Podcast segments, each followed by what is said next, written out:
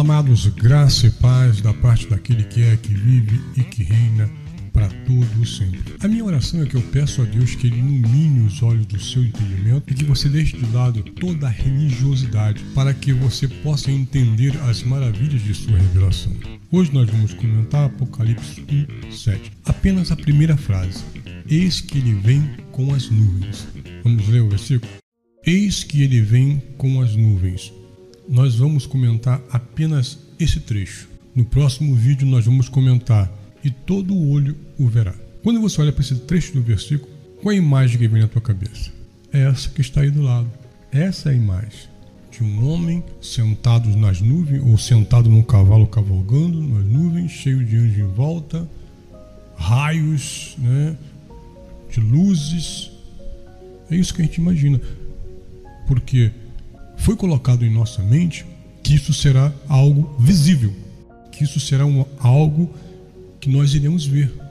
Isso foi colocado na nossa mente. Sabemos que a volta do Filho do Homem seria um evento totalmente espiritual e não física, não carnal, como muitos pensam.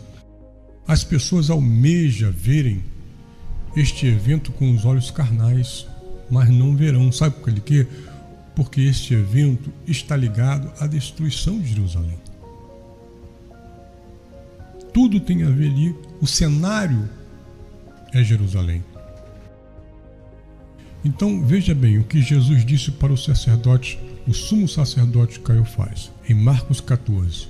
Marcos 14, 61 e 62. Diz assim: ó, Mas Jesus permaneceu em silêncio e nada respondeu. Outra vez, o sumo sacerdote lhe perguntou: Você é o Cristo, o Filho do Deus bendito? Sou, disse Jesus e vereis o Filho do Homem assentado à direita do Poderoso vindo com as nuvens do céu. Jesus estava falando para quem? Ele não disse que todo mundo, todo o cosmos o veria, mas que o sumo sacerdote, todos que ali estavam presentes naquele julgamento, veria ele nas nuvens do céu. Amados, vim nas nuvens do céu é uma linguagem de figura que significa juízo sobre aquela cidade. Isaías, uma certa vez, profetizou contra o Egito.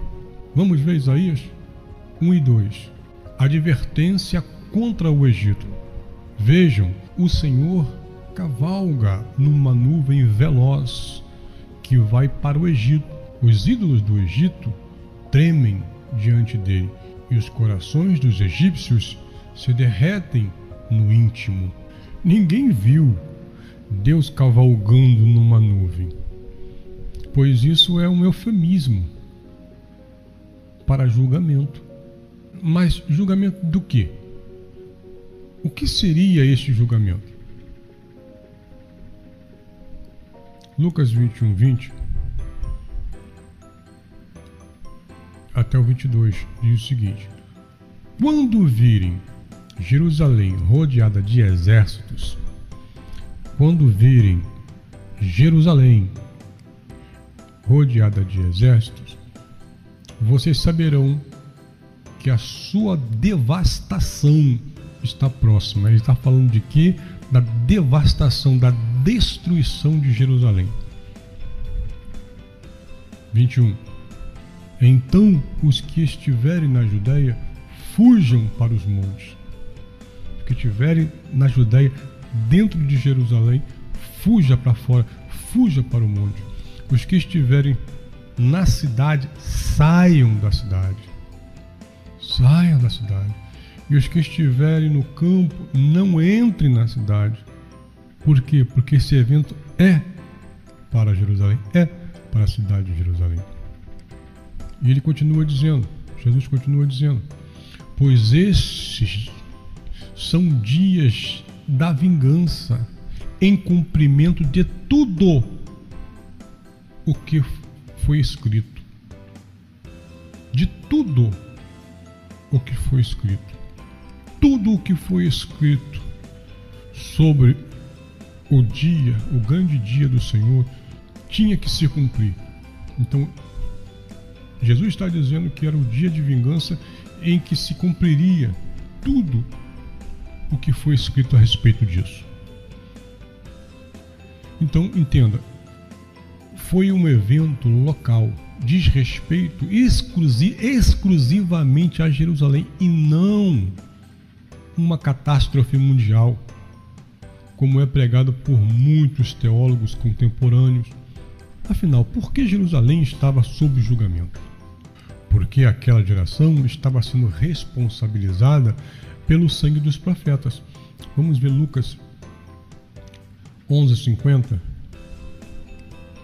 e 51. Pelo que esta geração, preste atenção o que está dizendo. Ele está dizendo aquela geração dele. Ele não está falando a geração futura. Não, ele está sendo bem específico. Pelo que esta, esta geração. Só faltou ele dizer assim, ó, esta geração que nós estamos vivendo. Então veja bem, pelo que esta geração será considerada responsável pelo sangue de todos os profetas derramado desde o princípio do mundo. Aquela geração de Jesus estava sendo considerada responsável por toda, pela morte de todos, de todos os profetas desde o princípio do mundo. Desde o sangue de Abel até o sangue de Zacarias que foi morto entre o altar e o santuário. Sim, eu lhes digo, eu lhe afirmo, eu lhe asseguro, esta geração será considerada responsável por tudo isso. Por isso que em Mateus 24, 34, Jesus disse que todas essas coisas aconteceriam naquela geração. Veja, eu lhes asseguro, eu lhes digo, eu lhe afirmo que não passará esta geração. Esta geração é a mesma que ele está falando em Lucas, Lucas 11, 50. Eu lhes asseguro que não passará esta geração até que todas essas coisas aconteçam. Que coisas? tudo que ele vem falando antes, antes que o templo seria destruído, Jerusalém seria destruída, que vocês serão perseguidos, que vão matar vocês, que vão levar cativo, vão humilhar, vão matar, vão perseguir, né? vai haver terremoto, rumores, blá, blá, blá. tudo isso que Jesus está falando em Mateus 24, naquela geração iria acontecer tudo, naquela geração, não dois mil anos depois. Então concluímos, queridos, que vir nas nuvens significa vir em julgamento sobre a cidade de Jerusalém.